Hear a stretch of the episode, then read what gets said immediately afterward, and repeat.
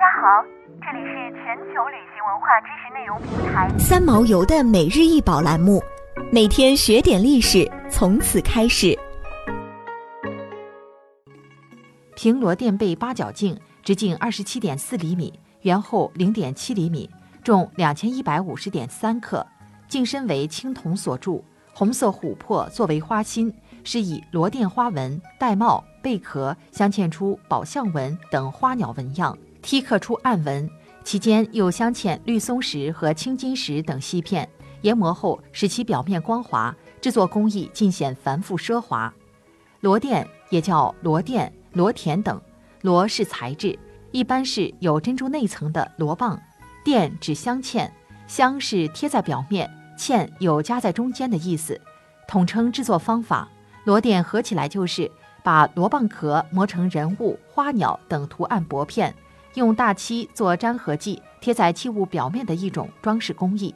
螺钿起源于商代。上世纪八十年代，在北京房山区琉璃河燕国墓葬中就出土过西周螺钿漆器。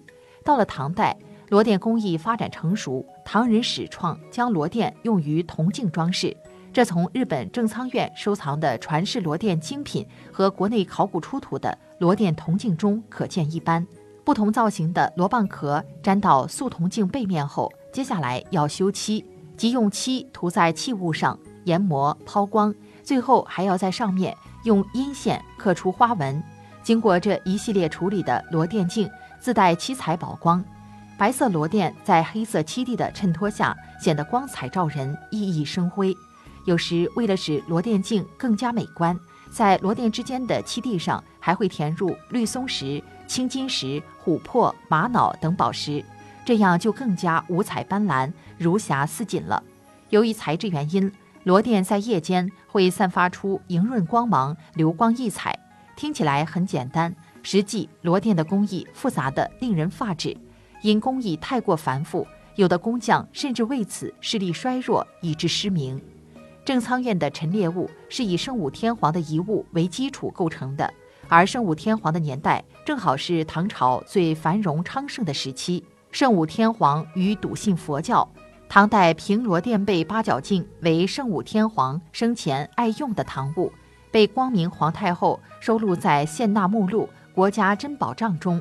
他去世后，光明皇后因睹物思人，遂将其遗爱之物分五批献给东大寺卢舍那佛。光明皇后捐给东大寺的物件主要有三个来源：第一个是当时的遣唐使在中国搜罗的精美物件。第二是在中国购买从波斯等地进口的物件，第三个则是奈良时期日本仿制的大量器物。唐朝的物品引领国际时尚潮流，日本人非常喜欢。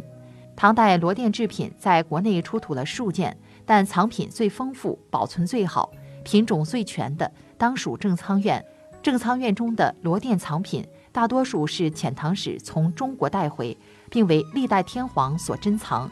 天平圣宝八年（七百五十六年），光明皇后将圣武天皇留下的珍宝奉纳给东大寺。根据当时的献纳目录《国家珍宝帐》记载，光是螺钿器物就有螺钿紫檀琵琶、螺钿紫檀五弦琵琶、螺钿紫檀远弦、平螺钿背圆镜、平螺钿背八角镜、玳瑁螺钿八角箱等二十余件。根据 X 光分析报告显示。平罗钿背八角镜的金属成分比例与当时的中国镜成分比例极为相近，因此被认为是唐朝传来的舶来品。此镜于镰仓时代宽喜二年（一二三零年）被盗时遭受严重毁损，后于明治时期修缮完成。它有着“中国最美铜镜”之誉。想要鉴赏国宝高清大图，欢迎下载三毛游 App，更多宝贝等着您。